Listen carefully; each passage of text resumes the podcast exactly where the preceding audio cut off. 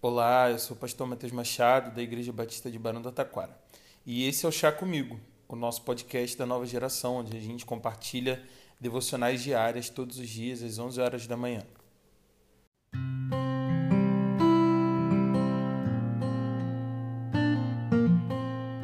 Provérbios no capítulo 21, no versículo 31, nos diz o seguinte: Prepara-se o cavalo para o dia da batalha, mas o Senhor é que dá a vitória.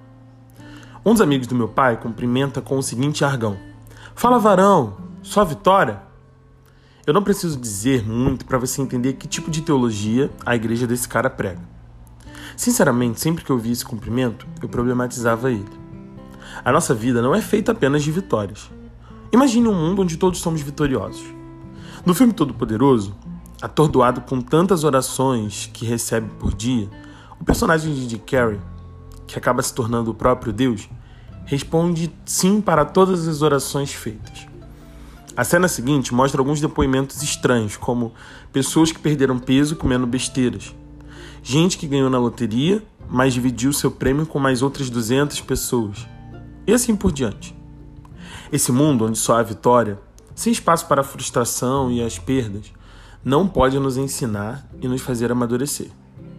Só podemos ver vitórias diariamente em desenhos infantis. E mesmo assim, os personagens precisam passar por grandes batalhas e dificuldades para vencerem com seus superpoderes.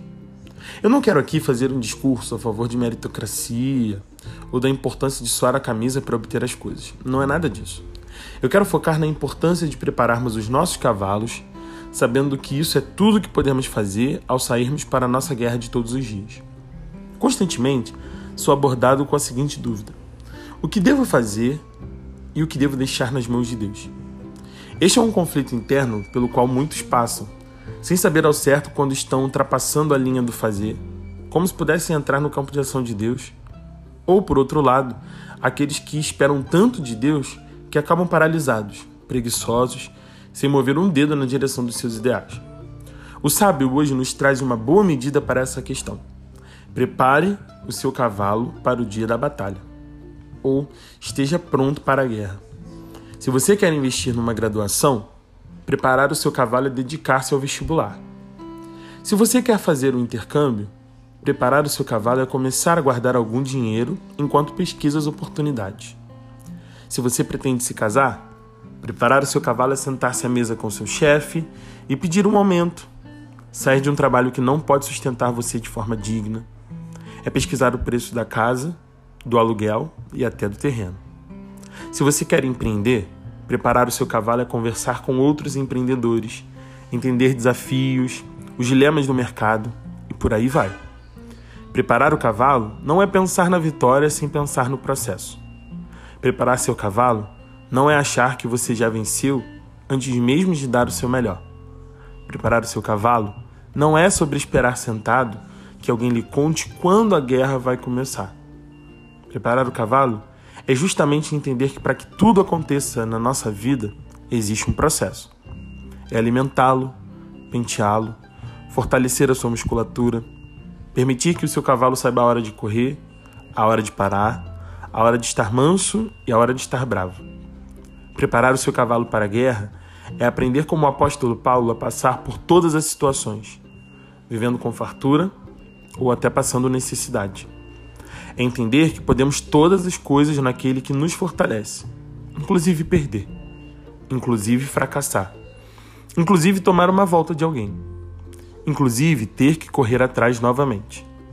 Porque a vitória vem do nosso Deus, e eu não tenho dúvidas de que Ele quer nos abençoar. Mas Ele também não está criando filhos imaturos, gente que não sabe lidar com a adversidade. Quero terminar essa reflexão citando o Salmo 4, quando no versículo 1, Davi usa uma expressão muito interessante quando nos diz: Na angústia me destes largueza. A própria tristeza da vida foi a fonte de alargamento da vida. Quando passamos por momentos de angústia, podemos ser irmãos também daqueles que sofrem e entender o objetivo e a importância dos sofrimentos. São nos momentos tristes da vida que um amigo pode se tornar um irmão. São nos momentos tristes que nós percebemos quem está ao nosso lado nas dificuldades da vida e quem está realmente disposto a nos ajudar. Por isso, não podemos nos enganar. O Senhor quer nos dar a vitória, sim, mas nem só de vitória vive o homem. No entanto, preparemos os nossos cavalos, pois quem sabe não é o dia em que o Senhor quer nos livrar da nossa angústia. Que Deus te abençoe. Até breve.